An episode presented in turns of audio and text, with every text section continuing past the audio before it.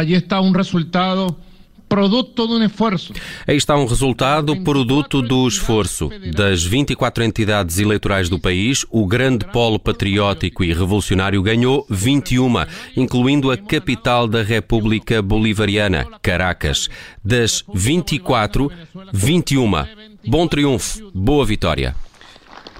Bom triunfo, boa vitória.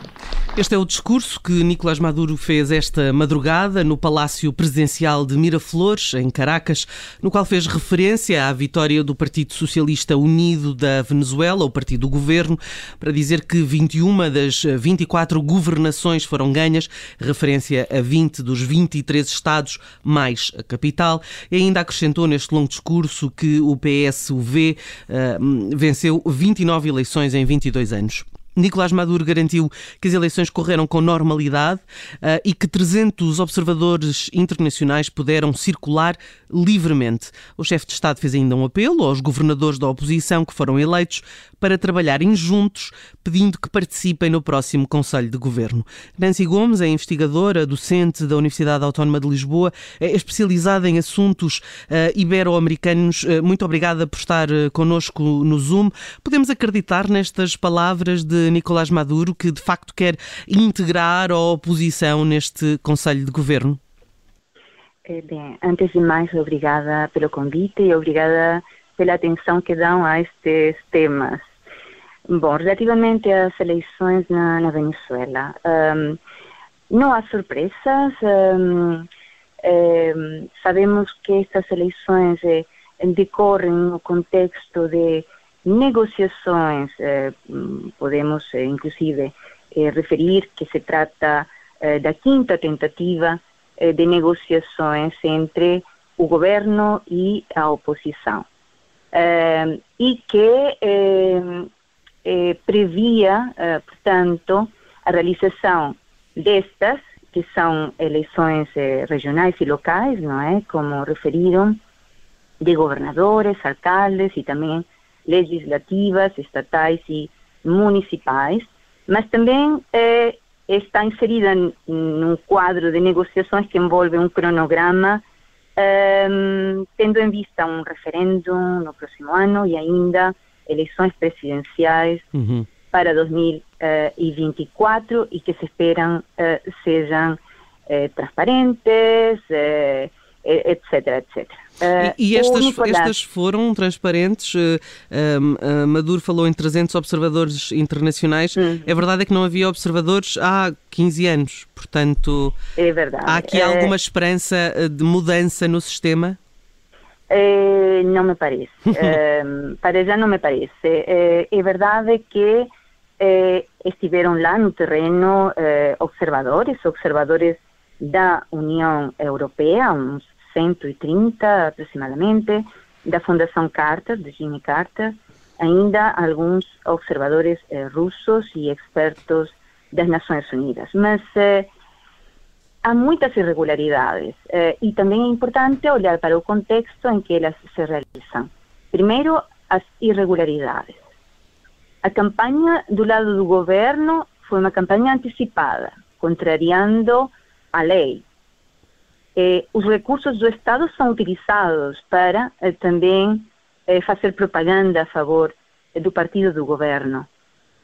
Os mídias eh, estão, eh, enfim, podemos dizer, reféns de uma parcialidade, há inclusive a possibilidade de levar à prisão ou condenar quem se manifeste e podem ser condenados por crimes ou de incentivos ao ódio uh, há veto aos opositores, porque eles, de facto, não tendo acesso aos mídias de uma forma mais facilitada, não têm voz.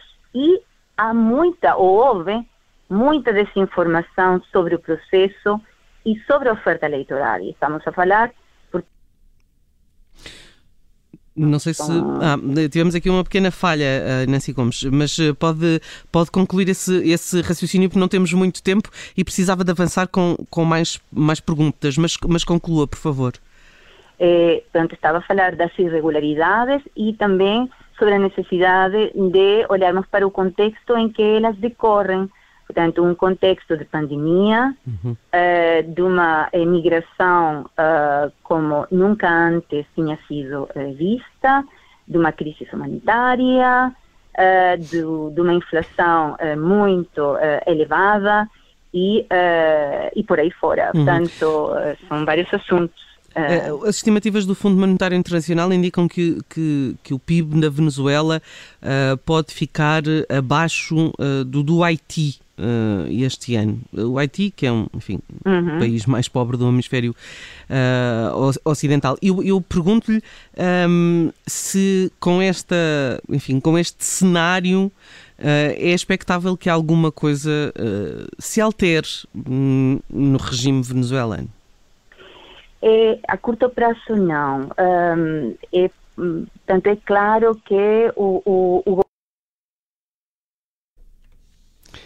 Tivemos aqui uma pequena eh, falha. É claro que diga, diga. Eh, está dividido em áreas de, de influência de outros poderes, portanto, um, é claro que a população não conta com o apoio necessário das Forças Armadas, eh, uhum. eh, portanto, eh, e do ponto de vista econômico, existem as sanções, aliás, eu estava a falar do, das negociações que estão a decorrer no México, neste momento estão paralisadas um, um, por causa da um, prisão uh, de um uh, testaferro, de alguém que é muito próximo de Nicolás uhum. Maduro, um empresário colombiano, Alex Saab, e, mas no quadro destas negociações, desta, desta quinta tentativa de negociações que eh, decorreram no México, eh, está, portanto,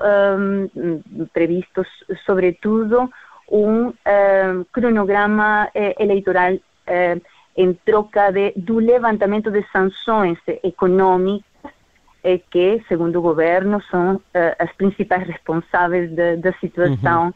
Eh, que se vive. O discurso não muda muito em relação àquilo que, enfim, que tem sido, digamos que a doutrina uh, do Partido Socialista Unido da Venezuela e também de Nicolás Maduro. Não temos mais tempo, infelizmente. Uh, Nancy Gomes, muito obrigada por ter estado connosco no obrigada Zoom para analisarmos estas eleições que decorreram domingo na Venezuela.